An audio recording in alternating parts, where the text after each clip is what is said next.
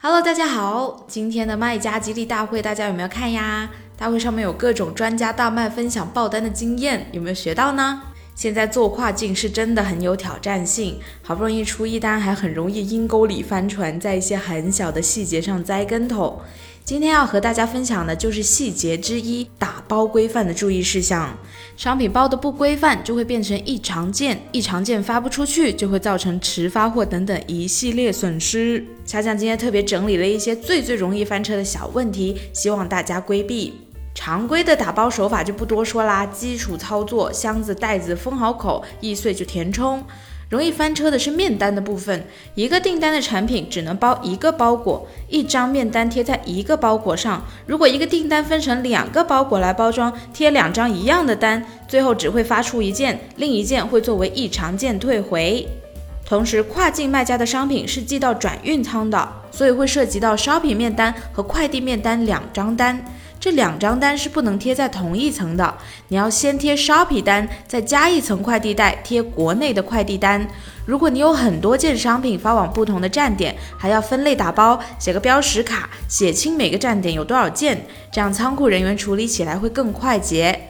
接下来我们要说包材的限制，很多卖家希望在包材上省出成本，但是如果包的不结实，损坏了，那亏的就比省得多。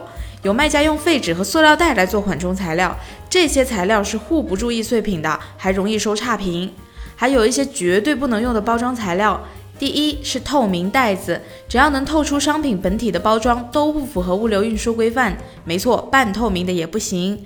第二是销售包装，直接在商品的销售包装上贴单是不行的。包裹外包装有 logo、公司标识和产品形象画面的装饰，都会被判定为销售包装，被海关拦截的风险大，且容易导致运输途中丢失，所以一定要用正规的物流袋和物流纸箱进行打包发货。第三是小于十乘十五的打包袋。记住，无论里面的商品有多小，包装袋都不可以小于面单的大小，也就是十乘十五。